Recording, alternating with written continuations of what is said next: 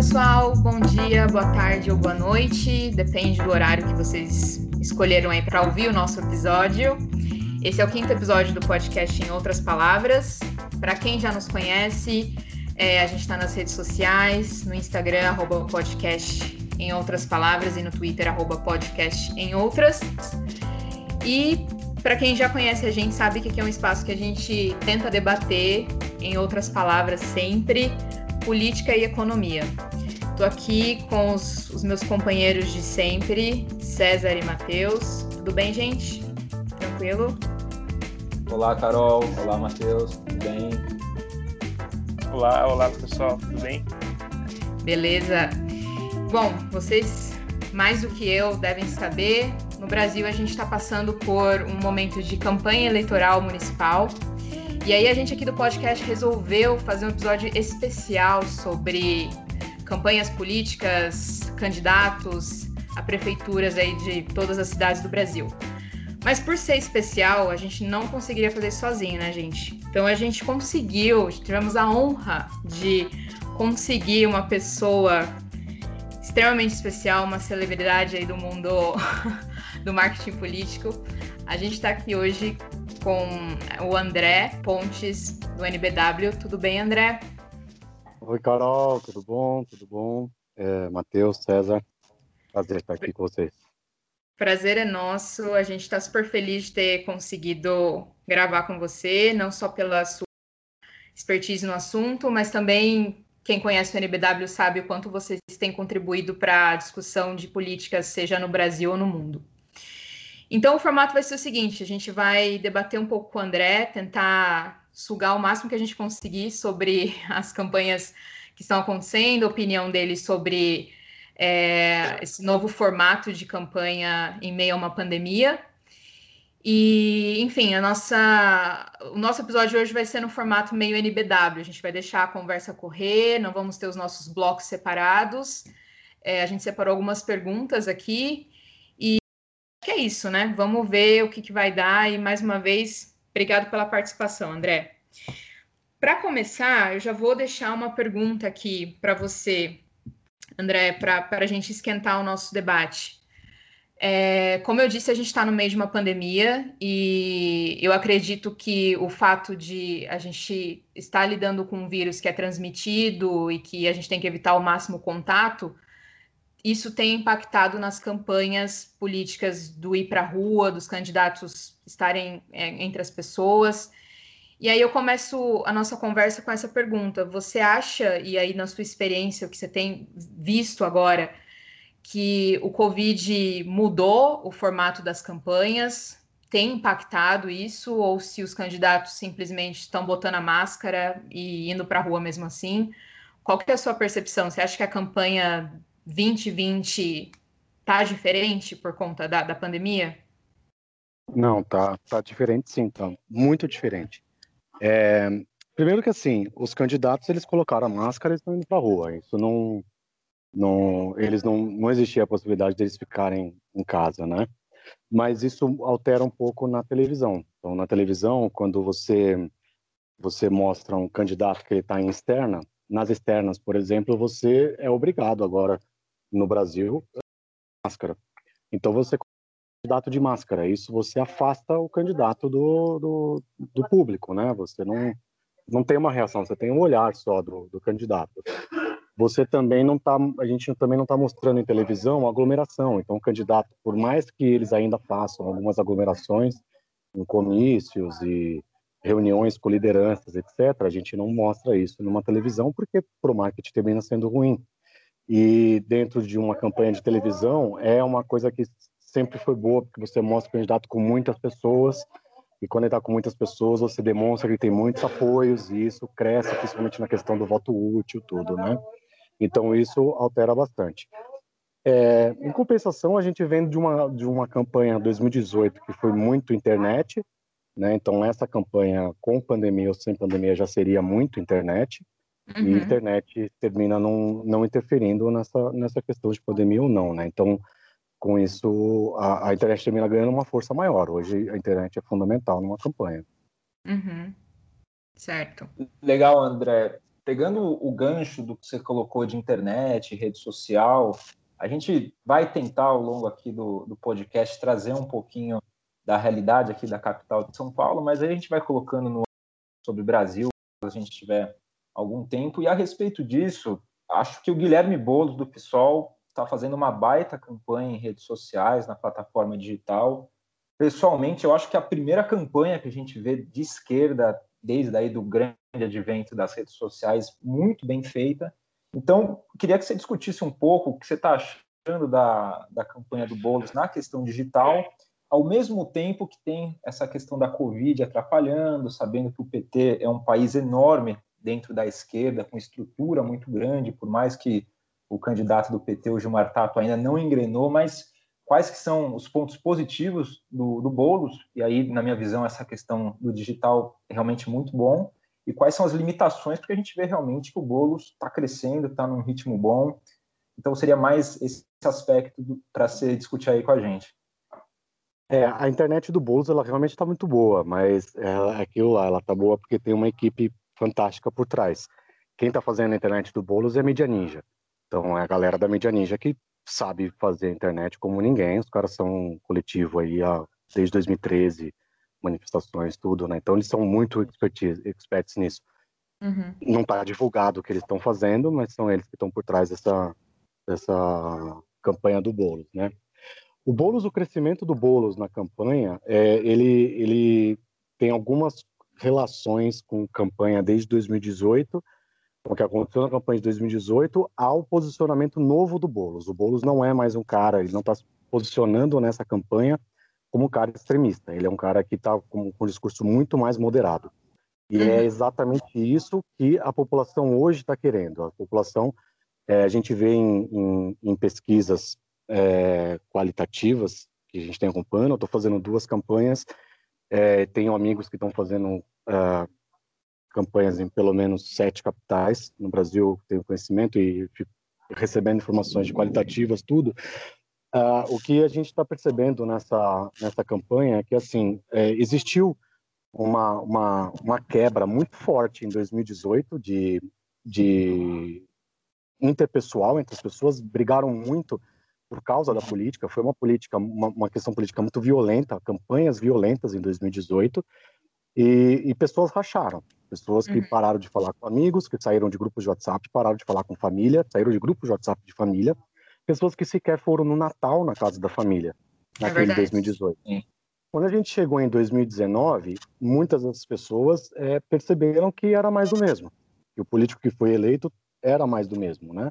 A gente vem, vem acompanhando muitos casos de corrupção do, do, do Bolsonaro, é, que, que, cada vez mais vai aparecendo e quem acreditava nele lá atrás começa a desacreditar, né? Ele teve uma lua de mel muito muito rápida com os eleitores dele. Ele, ele é, ganha a eleição numa, numa ascendência absurda e em fevereiro ele já está numa queda absurda. Agora ele, ele, ele volta para uma aprovação, mas uma aprovação que a gente chama de Teflon, por causa do, do, do Corona Voucher, né? Uhum. Ele conseguiu vender como sendo ele, é do Congresso, mas ele vende como ele, e em qualitativa você pode você não consegue colocar para as pessoas que não foi ele que fez.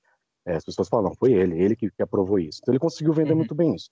Pois bem, em 2019, as pessoas começam a entender que aquilo lá foi que, que brigaram quase que à toa, porque foi um mais do mesmo que, que foi eleito. Isso eu estou falando do mundo normal, não estou falando do mundo da internet, a nossa bolinha da internet.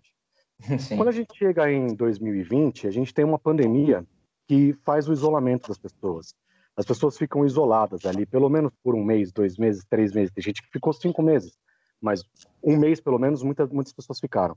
E esse primeiro mês da pandemia foi muito impactante para o psicológico de todas as pessoas que, que ficaram mesmo em isolamento, né? pessoas que não estavam acostumadas com isso, que ficaram com medo, entrou todo esse medo, etc. E as pessoas começaram a repensar nisso.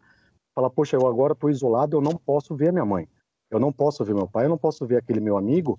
E quando eu podia, eu não fui no Natal na casa da minha mãe porque eu estava brigando com ela por causa de política. Então a gente chega numa eleição em que as pessoas começam a pensar nisso. E aí a gente chega numa eleição em que vai, vai ganhar o pragmatismo de novo. Vai voltar o discurso moderado, que as pessoas não querem mais esse discurso acalorado, esse discurso de briga, é, esse candidato raivoso, né? Então o que, que a gente tem hoje? A gente tem candidatos é, como Crivella, que dá um, gera um discurso raivoso, caindo. Você tem candidatos como Russomano, que geram um discurso raivoso, caindo. Uhum. Bolsonaro não consegue transferir. O Lula não consegue transferir votos para ninguém, por isso que o Tato também não sobe. É, por isso que lá no Rio de Janeiro também a, a Benedita também não, não, não lembro agora se é Benedita do PT, mas enfim, a candidata do PT também não sobe. É, é, é Benedita. É Benedita, né? Poucas capitais. É, então, o que acontece é isso: você, você, começa a ver que os candidatos que, que são o, o, meio termo, que não geram nem amor e nem ódio, ou que não geram é, brigas ferrenhas, vão, vão, se, vão, vão subindo. O Boulos, que era um cara em 2018 ainda um pouco extremista, é, o PSOL era um pouco extremista, o PSOL começou a rearranjar a imagem dele de 2018 para cá, começa uhum. a caminhar um pouco para um lado mais moderado, um, um, uma esquerda ainda, mas não extrema esquerda, uma esquerda que conversa, que consegue conversar, e o Boulos é um expert nisso, ele sabe muito bem conversar. Você pega em Porto Alegre, a Manuela Dávila, que está indo muito bem, a Manuela Dávila também teve uma repaginada de imagem no último ano, ela parou de ser extrema, ela começou a conversar melhor.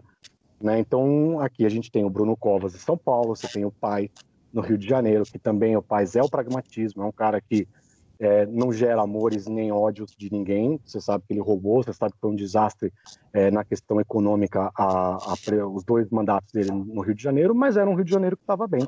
Na época, ele trouxe a Olimpíada para o Rio de Janeiro, ele fez um monte de coisa lá no Rio de Janeiro, e termina as pessoas vendo isso, as pessoas não querem mais o, o, o extremo. Talvez, por exemplo, se o Freixo tivesse no Rio de Janeiro, o Freixo não teria decolado também porque o uhum. Freixo ainda tem esse discurso um pouco mais radical. Ele teria que se realinhar com o discurso, assim como o Boulos fez aqui em São Paulo. O André, eu acho interessante o que você colocou, que não só é, essa questão aqui paulista, mas é algo mais Brasil mesmo. Então, a população entendeu o que aconteceu de lá para cá, com uma pandemia no meio, e as pessoas também se afastando dessa questão dos políticos novos, não do partido em si, mas essa questão de a novidade na política, a gente vê que não há nada disso, a gente vê que atores políticos consagrados estão lá em cima. É difícil ver alguém que se mostra agora bem nas pesquisas. Pelo contrário, né? A gente vê, por exemplo, aqui em São Paulo, é, a deputada Joyce Hassman, que apareceu com muita força em 2018, hoje não consegue subir.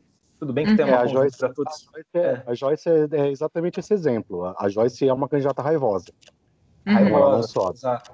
exato e até outros que tentaram colar nessa questão de ser o novo e tal, a gente vê que não conseguiram engrenar e uma perspectiva aí de dificuldade nessa eleição.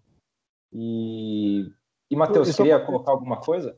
Desculpa, isso, André, pode falar. Acontece, acontece, muito porque é, tiveram, tiveram novidades em 2016. 2016 teve o Calil, que era um, um cara novo na política, e o Calil poucos de, de capital que vai ganhar no primeiro turno. Ele fez um bom governo. Uhum. É, tivemos o Dória, que apareceu como novo, apesar de todo mundo saber que ele não era um novo, mas o Dória aparece como novo em 2016. Ele surfa uma onda espetacular em 2016, tenta pleitear até uma campanha presidencial, perde internamente no PSDB, mas aí vai pro para o governo, mas aí ele uhum. ganha o governo do, do estado de São Paulo, porque o PSDB nunca vai perder o governo do estado de São Paulo. Mas ele perde porque ele já estava em, em, queda. Nós tivemos ainda em 2018 Witzel, que era um novo, o Zema, que era um novo. O Witzel caiu, o Zema é uma bosta lá, desculpa o termo. Mas o, o Zema é, é, é, um nada, é um, é um dos piores políticos que tem no, no, no, Brasil hoje em dia. E a população vê isso, que não adianta você colocar um cara que é totalmente inexperiente ali num cargo como esse. Uhum. Principalmente uhum. a gente falando em capitais. Se bem que, se você pegar no, no Recife, a gente tem o João Campos em primeiro lugar. O João Campos deve ganhar a eleição no Recife. João Campos é um menino de 28 anos de idade que está lá em primeiro lugar só porque é filho do Eduardo Campos, é porque é da família, é. família Campos. Né? Uhum. É, é, lá é tão poderoso isso que ele é, é ele está em primeiro e em segundo está Marília Reis, que é também da, da família Reis. A Marília Reis era sobrinha. Tá em família lá, né? Então ela é familiar, né? Ela, mas é, mas aí é um caso específico ali. É, mas o, o, o, novo mesmo, aquela pessoa que não é testada, hoje realmente está muito complicado no, no, no, Brasil inteiro mesmo. Certo. É. é. a gente vê aqui também a, a, a falta de alavancagem. O Mamãe Falei, por exemplo, não tem conseguido crescer como Verdade. talvez. É, é raivoso parte. também. Cresce. Exato.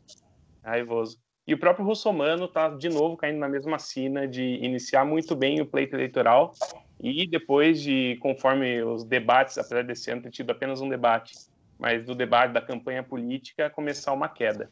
E nesse ano teve uma coisa nova que ele abraçou o Bolsonaro e, e foi de mãos dadas, mesmo que o Bolsonaro não queira tanto, mas ele tentou pegar na mão do Bolsonaro e usar o nome do Bolsonaro com muita força. É, dado esse novo cenário de talvez de votos voltados mais ao centro, de voto médio, né, é. Dando mais força para políticos mais de centro, eu acho que foi um erro do, do Russomano, é, mais uma vez, talvez, né? Foi uma aposta, né? Ele aposta ali até na, até aquele momento a gente não sabia que se o Bolsonaro ia transferir votos ou não foi um momento que na hora que ele vai ali no hospital é, visitar o Bolsonaro para tirar a foto, etc., o Bolsonaro estava com 45% de aprovação por causa do Corona Voucher, mas não sabia se ele ia transferir votos ou não. O problema do Russomano é que ele sempre vai aparecer lá na frente, no, no começo de campanha, se tiver uma campanha daqui quatro anos, ele vai de novo aparecer lá na frente, porque ele tem recall. Acaba a campanha, ele continua na televisão. Então ele tem recall. Só que ao mesmo tempo que ele tem recall, ele tem um telhado de vidro muito, muito frágil. Ele tem muitas coisas. Ele é um cara, um baita de um pilantra, é corrupto, é ladrão, faz nada, humilha pessoas, etc. Então é um cara que você desconstrói ele em duas semanas. Basta o tempo da campanha para desconstruir ele. Uhum. Toda eleição volta aquele vídeo dele com a caixa do supermercado querendo comprar um papel higiênico apenas, né? É. Verdade. E relembra as pessoas, as pessoas esquecem, né? É, e Exato. fora que o, o Bolsonaro aqui em São Paulo, na capital especificamente, acho que você até pode falar melhor, André. Ele não tem aí, não tem mais, ou na verdade, se é que teve um teto muito grande, ele está bem desidratado aqui em São Paulo, o próprio Bolsonaro. Não sei qual a tua ah, visão a respeito é. disso. Ele, ele tá, tá desidratado porque o, o coisa que ele tem agora, o, a aprovação que ele tem hoje em dia é, é única exclusivamente por causa do, do Corona Voucher, né? E tirando aqueles 20% ali que ele tinha de de, da, da militância mesmo brava dele, né? É, agora, o, problema, agora em São Paulo, ele, a gente tem que lembrar que o Bolsonaro ganhou em São Paulo. Na cidade de São Paulo, inclusive, ele ganhou na eleição. Ele, é, o, o, Dória foi eleito é, muito por conta do Bolsonaro. Dória se apoiou muito no, no Bolsonaro na época, né? Agora, é, é, que a cidade de São Paulo é muito, muito estranha. A cidade de São Paulo é muito grande, ela tem vários, vários segmentos de, de população, uhum. com classe, é, lugares que vieram, tem muitos imigrantes ali, né, é, em São Paulo. Então, é, ela é uma cidade que ela chega a ser esquizofrênica no voto. Então, ela vota num ano, vota no PT, no ano seguinte ela vai para o PSDB, no outro ano vai para o DEM, depois volta, vai para o Maluf da vida. Uhum. Então, é, que é aquilo lá. O Boulos, ele tem chance de ganhar essa eleição? Muito pouco, muito pouco. Mas existe a possibilidade, porque São Paulo é maluco. Agora, o Boulos jamais vai ganhar uma, uma um, um, um governo de São Paulo, do estado de São Paulo. Uhum. Ele ganha a presidencial, mas não ganha o governo. A gente tem um exemplo, ainda para se manter em São Paulo, tem o um exemplo do Alckmin, que em 2008 ele concorreu à prefeitura de São Paulo. Ele sequer foi para o segundo turno. O segundo turno foi Marta Kassab. Kassab ganhou em 2008. E em 2010, o, o, o Alckmin concorre ao governo e ganha no primeiro turno. Né? Você, a gente teve um Márcio França com uma eleição é, com votos espetaculares no segundo turno contra o Dória em 2018, para o governo na cidade de São Paulo. Cidade. Mas ele chega agora e não tem nem 5%, 7% nas pesquisas. Isso, isso mostra um pouco como é a cidade. É uma cidade que consegue entender a diferença entre, entre eleições, né? E eleição nunca tem terceiro turno, eleição é sempre dois turnos. Você não leva uma eleição para daqui dois anos. Uhum. E também mostra como São Paulo vota de acordo com o que está acontecendo naquele momento. Se a eleição tivesse sido no ano passado, e a gente nunca fala se a eleição tivesse sido, porque a eleição, a única coisa que a gente sabe de eleição é que ela tem data para acabar. Né? É, tem um, um, grande amigo meu fala que a, a, tem, eleição tem duas coisas boas, amigo meu que trabalha com eleição. Ela tem, eleição tem duas coisas muito boas. Uma é que ela paga bem, a segunda é que ela tem data para acabar. É, então ela, ela, ela, tem uma data. Você nunca tem o se. Ah, se tivesse semana, o, o Aécio teria ganhado da Dilma. Não tem se, cara. É naquela, é naquela data, acabou a eleição. Uhum. Né? Então, na, na, em 2018, acabou aquela eleição do Márcio França, ele não ganhou para o governo e não vai, e não transfere esses votos para daqui dois anos. Né? Automaticamente. Inclusive, se, se o Márcio França, na verdade, se o estado de São Paulo, excluindo a cidade, não fosse, não fosse tão tucano, tão conservador, posso colocar nesses termos, França até conseguiria ter ganhado, porque foi por uma margem muito estreita. Ele ganhou aqui na capital, Márcio França, né? Mas aí o Dória conseguiu, claro, tem uma estrutura, o PSDB no interior de São Paulo, e conseguiu levar. E tem, é, tem, essa... tem, tem, alguns fatores ali para o Dória pegar, ter levado. É, só, só terminar uma coisa que eu tinha, eu, eu, eu me enrolei aqui, perdi um, fio da, um ponto ali que eu queria dizer. Que se a campanha tivesse fosse no ano passado, o Bruno Covas não estaria na frente, em primeiro, porque no ano passado não teria tido Covid, o Covid é, foi o que alavancou a, a campanha do, do Bruno Covas. Bruno Covas era, um, era um, um, um, prefeito de São Paulo totalmente apagado, não fez nada na cidade, a cidade abandonada, cidade destruída, ele não fez absolutamente nada. É muito frágil ainda por causa da, da doença dele, por causa do câncer. E aí chega o Covid, e o Covid dá uma substância para ele, o Covid que, que devolve essa aprovação para ele. Uhum. Então tem esse, esses fatores. Agora, em relação ao, ao, Dória e o Márcio França, em 2018, tem uma, uma coisa que assim. O, primeiro que eleição, a gente sempre fala que eleição é igual queda de avião, né? Você nunca tem um motivo para uma pessoa ganhar uma, uma eleição. São sempre uma junção de fatores, sete pelo menos, que é momento, conjunção, nome, dinheiro, tem os, tem os três obrigatórios, o sola de, de sapato, é, S de saliva e S de cifrão. É, que, que é, é, obrigatório ter pelo menos três uma campanha para ganhar. E você, e, enfim, aí tem um outro fator ali no, no, no Bruno, no, no Dória com o, o com o, Márcio França. França, que a gente pega na, na, na pesquisa do sábado, no, no sábado anterior à eleição, o Márcio França tinha 51,49 ou 52-48. A eleição inverte 52-48 para o Dória. Na hora que você faz uma pesquisa, você não pergunta o número que a pessoa vai votar, você pergunta o nome que a pessoa vai votar. É, vocês sabem qual é o número do, do Márcio França? 40. Da prefeitura eu sei, é 40, mas na época não sei se era Mas eu entendo, mas eu entendo o que você está falando, André. Faz... 45 é ah. é fácil. É, é, muito fácil. É, a gente está acostumado a votar no PSDB ou PT, né? Então, 45 e 13. Uhum. O 13. É. é o 17, Até por isso o Boulos, quando vai. É muito marcado. Você tem que é. marcar o nome. Então, a última semana de campanha é sempre número, número, número, número, número, para as pessoas saberem que tem que votar naquele número. O Márcio França estava num ataque feroz, numa, numa briga para conseguir ser, ser conhecido ainda. Ele esqueceu um pouco de avisar qual era o número dele. É verdade. Uhum. Inclusive, nos debates, é, é, legal analisar os candidatos que vão com um número gigantesco no peito nos últimos dias de campanha.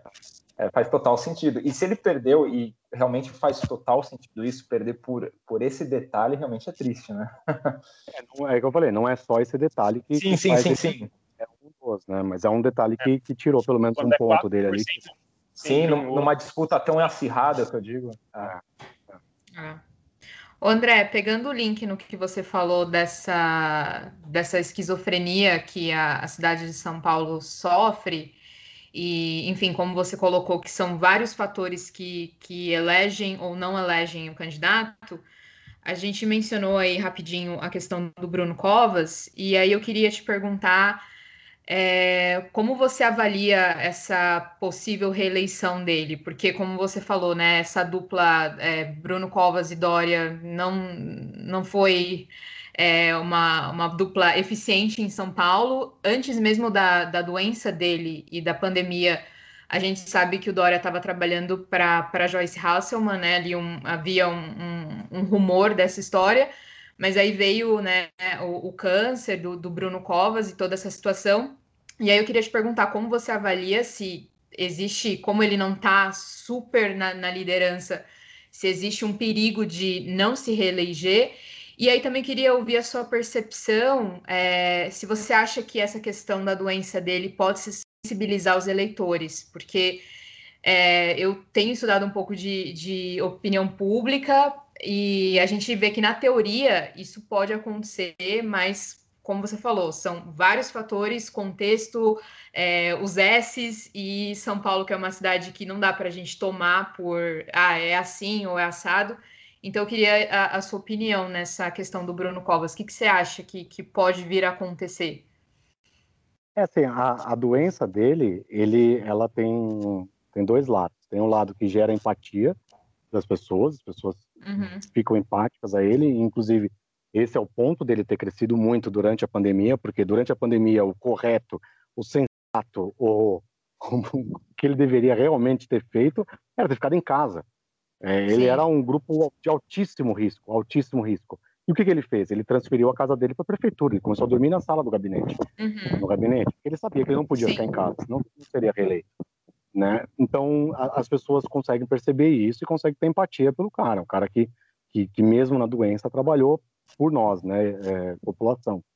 Por outro lado, você tem é, a fragilidade da, da, doença. Então, é um cara que é frágil. Você não sabe se ele vai ter condições de, de, de, de governar por quatro anos. A gente não sabe. É uma doença muito pesada que ele tem. Só Sim. que é, é, é, é você mexer com, com doença é uma coisa tão delicada, tão delicada, que ninguém pode atacar isso. Nenhum adversário pode ficar cutucando nisso e falando, que é muito complicado é um tiro que uhum. pode sair realmente pela culatra. É, a gente vê o, o, o, Bolsonaro esfaqueado, ele só cresceu, né? Então é, a, gera uma empatia isso. Então eu acho que eu acho que na verdade a, a doença dele termina sendo um, um, fator que ela é anulável, ela não não, não dá ganho e nem perda para ele, na real, no fundo. Entendi. O que vai dar ganho para ele, o que vai fazer ele ganhar ou não a eleição é justamente a, a cidade de São Paulo entender que quer continuar com um pragmatismo, continuar com alguém que nem amo e nem odeio. O Bruno Covas é a expressão disso, ninguém ama nem odeia ele, né? E, e seguir com isso daí por mais quatro anos. Essa é a, a é, o, é, o que vai dar a vitória dele ou não. Uhum. uhum. Você acha que ele está é, perigando não, não ir para o segundo turno e de repente ter a reeleição ameaçada ou ainda é cedo, apesar de estar perto? Não, não segundo turno ele vai, segundo turno ele vai. A dúvida é se você vai ter segundo. Você tem duas dúvidas em São Paulo hoje. É, se vai ter segundo turno, se ele ganha no primeiro turno, que existe essa possibilidade, é, uhum. ou se esse segundo turno vai ser com o Russomano ou com, com Boulos. Né? Se o Russomano vai desidratar, é, se tem tempo suficiente para o Russomano desidratar para o Boulos ultrapassar e chegar no segundo turno. Aí, uhum. segundo turno é outra história. Segundo turno são cinco minutos para cada lado. É, é, uma semana só de segundo turno. O programa começa, a eleição é no dia 15 de, de novembro, os programas eleitorais param de ser veiculados no dia 12 de novembro, dia 15 é a eleição. O programa eleitoral do segundo turno volta na sexta-feira seguinte, dia 22 ou 23, alguma coisa assim, e vai até o 29. 29 é eleição já, vai até o dia 27. São sete uhum. programas só que tem no segundo turno, mas são sete programas de cinco minutos tem que ser tiro certeiro, você tem que acertar o, o, o a gente fala tiro certeiro é, é jargão interno, né, de, de campanha. Uhum. Você tem que tem que é, tem que ser na, na veia todos os programas, todas as inserções. São 35 minutos de inserção por dia que você tem para veicular na televisão e no rádio, fora os cinco minutos da hora do almoço e da hora da, do, jantar, fora o rádio, né? Esses 35 minutos são que, que é o que, que mais pega, que são essas inserções que você está assistindo a televisão ali na hora, porque acontece o seguinte, você as pessoas não têm mais o costume de, de assistir o programa eleitoral mesmo, aqueles 10 minutos. O Jornal Nacional vai entrar, vai falar quais são as manchetes dele, e depois do programa eleitoral você você assiste o Jornal Nacional. Essa pessoa ela vai para o banheiro, ela vai colocar no, no, feijão, vai fazer alguma coisa lá, e volta depois de 10 uhum. minutos para ver a novela. E geralmente perde a novela porque é, perde o, o, Jornal Nacional, porque as pessoas não estão acostumadas ainda com 10 minutos, acho que é meia hora ainda de, de uhum. programa. Agora, já a inserção não. A inserção, a pessoa está assistindo ali a novela dela, está assistindo o programa à tarde, ou o jornal, e de repente entra um comercial do cara falando com você. Essa inserção é o que, é o que ganha voto para a gente. É, é o trabalho de mídia que a gente tem, a gente consegue entender qual é o público que está assistindo a televisão naquele momento, então eu sei exatamente qual é o público por através de pesquisas e tudo é do funcionário do profissional que se chama mídia. É, essa essa mídia sabe exatamente qual é o perfil da pessoa que assiste a Sônia Abrão por exemplo e aí eu, eu vou direcionar para aquele canal naquele horário a peça, uma propaganda específica para aquela pessoa. E aí eu uhum. atinjo aquele público ali na hora. Então é aí então tem que ser tiro muito certo, muito certeiro e você tem uma semana para fazer isso, né? Ah, Mas aí a gente vem, a estrutura do PSDB é outro nível, ah, o pessoal dificilmente foi, poucas vezes foi para o segundo turno, foi para o segundo turno com Freixo, eu acho, 2016, né? Uhum. Mas poucas vezes o pessoal foi para um segundo turno, eu digo em grandes capitais, tá? É, tem, tem, tem, tem lugar que, que ele vai, ele é, termina sendo mais forte. Mas é, você pega a cidade de São Paulo, PSDB. É, é, por que, que eu falo grande capital? Porque a estrutura, o fundo partidário, o dinheiro, etc., vai realmente para um candidato que está disputando uma campanha de segundo turno em São Paulo, Rio de Janeiro, Belo Horizonte, Porto Alegre, porque são é, é, é onde gira mais dinheiro mesmo, é onde tem, uhum. são cidades que têm mais orçamentos. Você tem cidades de, de, e ao mesmo tempo você tem cidade de interior, por exemplo aqui é, em, em Paulínia, no, no, interior de São Paulo, você, a Paulínia é 50, uma hora de São Paulo, que é uma cidadezinha micro que tem acho que 300 mil habitantes, mas ela tem um orçamento de prefeitura absurdo, porque ali tem Petrobras, ali tem um monte de coisa, então é uhum. é absurdo. Então lá se gasta muito dinheiro na campanha, porque o prefeito vai gerir esse dinheiro, né? É muito interessante, é, é interessante para eles ganhar nessas eleições.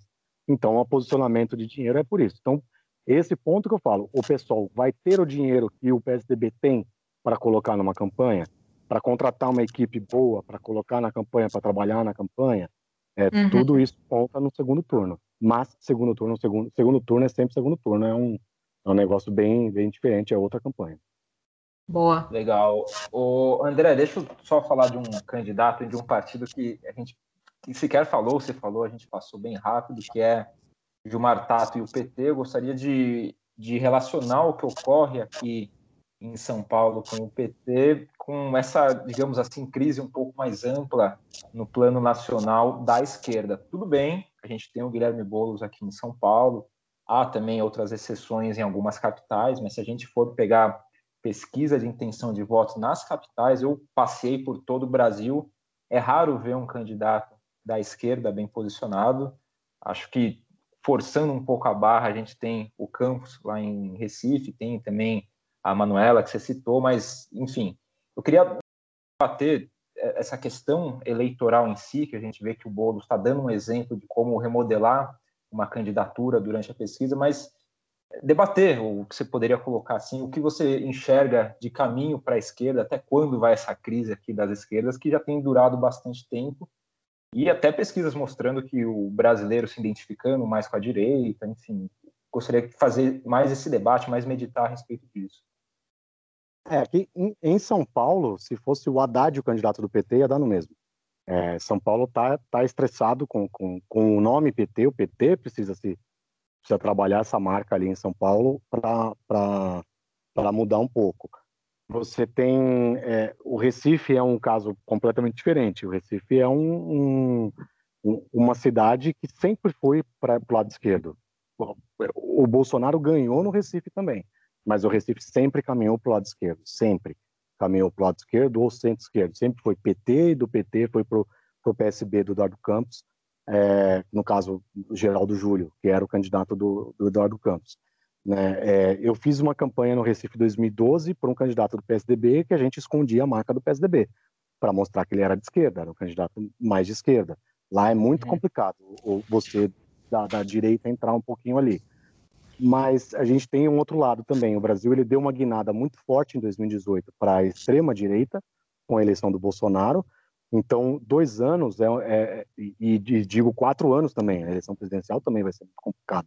É muito difícil essa guinada ser tão tão virada para o outro lado, né? Uhum. Num, num, num, país, né? É, você você foi para o extremo direito, deu errado, você volta um pouquinho para a direita, aí vai vai jogar quem está ali na direita, ou uhum. a esquerda que não tá, que não é radical, a esquerda que é centro, centro-esquerda. Um Ciro Gomes não é radical, Ciro Gomes é um centro-esquerda.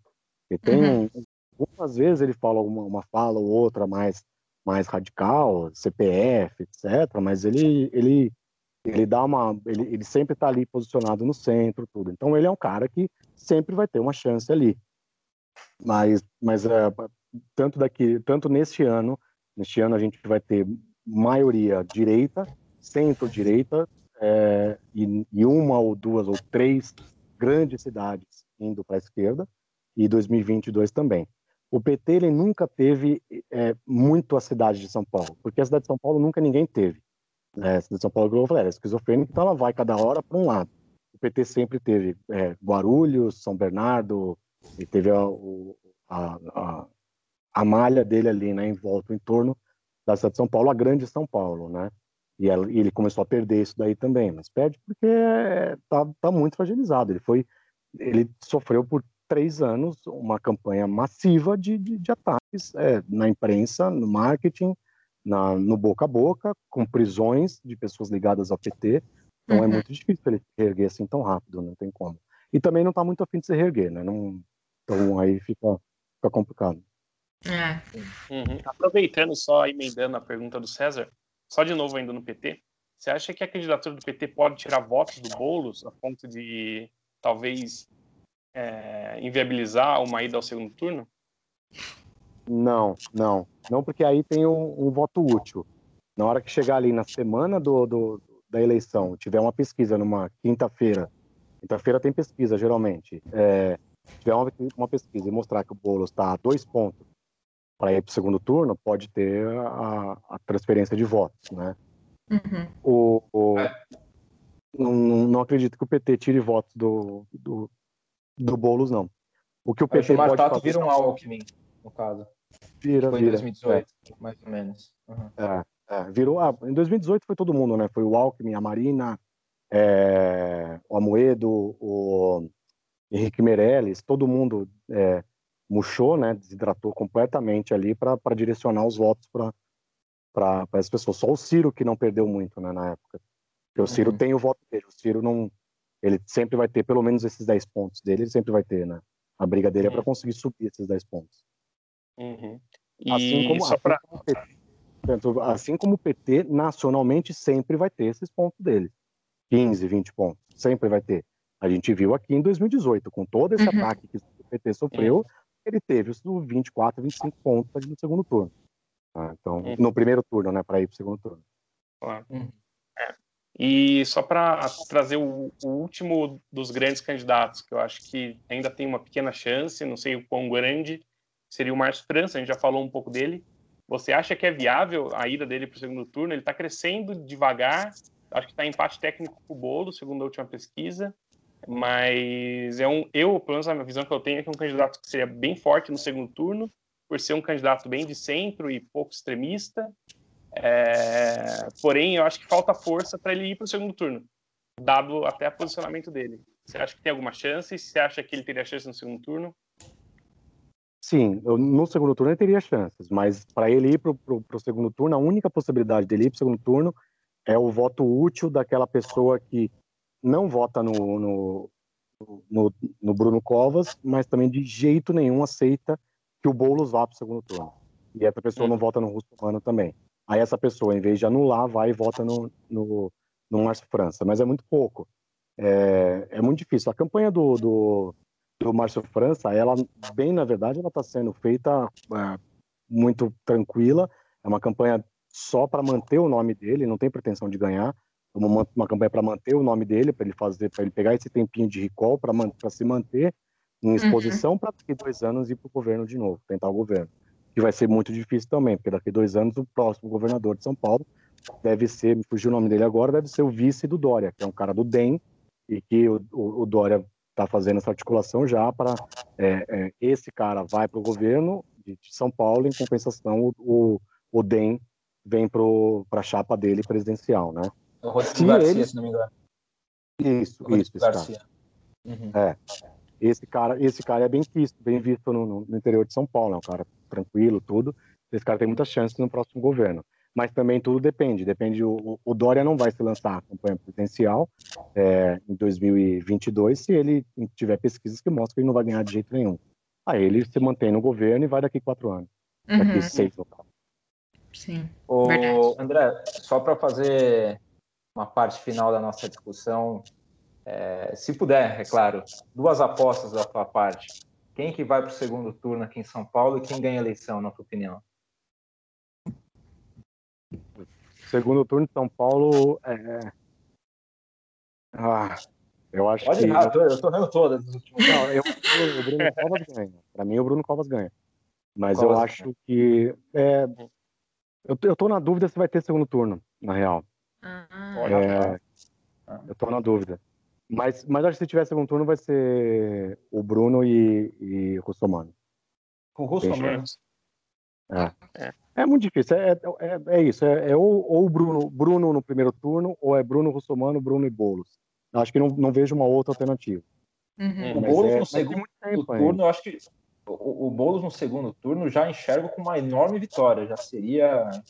Sim, eu, eu também penso nisso, de tipo juntar todos esses outros votos e, e canalizar no Boulos. Mas aí também não sei se é uma uma cabeça de quem só consome a, a, a, mídia e, por exemplo, o André trabalhando com isso já deve ter outra, outra perspectiva né? de, de, um segundo turno com Boulos e, e, e, e, Bruno Covas.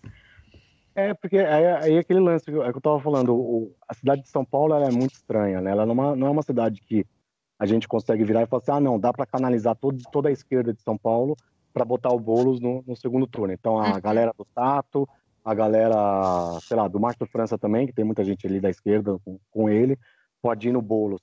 É, se tivesse mesmo uma mobilização de esquerda, se tivesse uma esquerda consistente em São Paulo, o Dória não teria ganhado no primeiro turno contra o Haddad. É, é isso é verdade.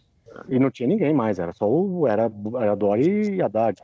E o Dória foi lá e ganhou no primeiro turno. Então, hum. São Paulo não tem muito isso, a esquerda a gente consegue mobilizar. É, é diferente de outras cidades, diferente de Brasil né, que dá para mobilizar, que dá para arrancar votos daqui e para lá, né? Uhum. É, e acho que tem essa questão Mas que você o... falou do Bruno também não ser, acho que tão um candidato de repulsa para algumas pessoas, né? Acho que no fim, acho que algumas pessoas podem, tipo, ah, ok, vamos lá, né? Não é, acho que não é tanto quanto foi Bolsonaro versus que daí você tinha extremos muito declarados e era ame ou odeie, né? Talvez. É, é. Era uma batalha agora, é. agora o, o Boulos, ele indo ou não para o segundo turno, ele é o caso clássico do perder ganhando. Ele já ganhou muito com, com essa uhum. ganha. Ele ganhou na mudança de discurso, ele ganha no recall. É, ele é um cara que ele é jovem ainda. É, governo de São Paulo ele nunca vai ganhar. A prefeitura pode ser que ganhe um dia, mas ele consegue se começar a se posicionar para daqui 10 anos ser um grande player nacional para a presidência. Ele uhum, começa verdade. a se posicionar dessa forma. Uhum, entendi. Uhum, André, para a gente não estourar o nosso tempo, é, a gente vai caminhar para o final e no nosso podcast a gente tem um formato um pouco acadêmico e aí no final a gente sempre tem um apêndice que é o finalzinho do capítulo que a gente acaba sugerindo alguma coisa para os nossos ouvintes ou comentando alguma coisa que a gente tem consumido, e aí pode ser de política ou economia. Eu queria saber se você tem alguma dica de ouro para os nossos ouvintes. Pode ser qualquer coisa, até mesmo dentro desse âmbito de, de eleições agora. Se você tem alguma indicação de algum sei lá, algum canal legal para acompanhar ou alguma coluna interessante, ou até, sei lá, alguma coisa para desanuviar totalmente. Eu sei que você é um cara que você lê muito e que você consome muito documentário. Sempre vejo que no NBW você tem sempre uma dica. Você tem alguma coisa de para deixar para os nossos ouvintes assim, uma, uma dica do NBW, do André do NBW para gente? Eu tenho, é, vou, vou indicar, mas Aí vocês vão ter que me ajudar com o Google aí, porque me fugiu completamente o nome desse livro. É o livro da Patrícia Campos Melo, o A Máquina é do a máquina, Ódio. Máquina, eu não lembro máquina. Do ódio. Enfim. A, eu, é a máquina do ódio. Exatamente isso. Então tá. Acertei. Eu li faz uma semana, mas eu tô. É, é aquilo, eu tô com duas campanhas, filha pequena, então nomes desaparecem na minha mente. Totalmente justificável. Mas esse, é e... mas esse é um livro muito bom. É, recomendo fortemente que as pessoas leiam para entender como funciona essa uhum. a máquina de ódio que não é exclusivo do Bolsonaro. É sempre bom, bom posicionar isso. Não é, não foi a o gabinete do ódio do Bolsonaro que criou isso, mas eles são os que melhores fazem hoje em dia. Uhum. Uhum. Boa. Bom, a gente queria agradecer, André, sua participação, essa aula de política nacional. É, Para quem não conhece, a gente sugere aqui fortemente que vocês acompanhem o NBW, conheçam. É, eu já tive muitos insights ouvindo tanto você quanto Ulisses, o Barata, e acho que é um podcast que começou, como diz o ditado, quando tudo era mato, então vocês estão há muito tempo várias campanhas, vários embates eleitorais, seja fora do Brasil quanto no Brasil, vocês estavam lá. Então, recomendo muito. Nem vou dizer que são nossos concorrentes, porque vocês estão no outro nível, né? Imagina, a gente chegou agora, então vão, escutem o NBW, por favor, os nossos ouvintes. O podcast não tem, não tem concorrente, né? Porque eu sempre falo isso, não existe concorrente no podcast, porque podcast, o seu dia tem 24 horas, você dorme 6, 7, 8 horas, sobram 18 horas, 16 horas do seu dia, você pode ouvir muitos podcasts durante esse dia. Exatamente. Não é igual um programa de televisão que tem o um concorrente que está passando no mesmo horário do outro lado, você não vai conseguir ver os dois, né? Exato. Então, aí, é Boa. Meninos, vocês querem colocar alguma consideração para o André antes dele fazer as considerações finais? Fiquem à vontade. Eu queria só agradecer mesmo, eh, André, pelo, pelo tempo. Mais uma vez, eu fecho minha participação assim que eu comecei. Foi muito bacana a conversa e boa sorte aí nas campanhas, boa sorte aí com a, com a filhinha, com a família, todo mundo aí. E um abraço para a Carol e para o Matheus também. André, quero aproveitar e agradecer também. Obrigado pela aula que você deu aqui, pela conversa, pela disponibilidade. Parabéns pelo seu trabalho e, principalmente, parabéns por ser um pai nessa época, porque tá difícil, imagina. É verdade. Corrido. Valeu. Eu que, eu que agradeço, obrigado mesmo pelo convite. Valeuzão mesmo, obrigado. É isso, gente. Acompanhe os nossos próximos episódios. A gente deve voltar a falar de eleição. E nos procure nas redes. Se vocês tiverem dúvidas, quiserem interagir, estamos disponíveis. E até o próximo episódio. Valeu.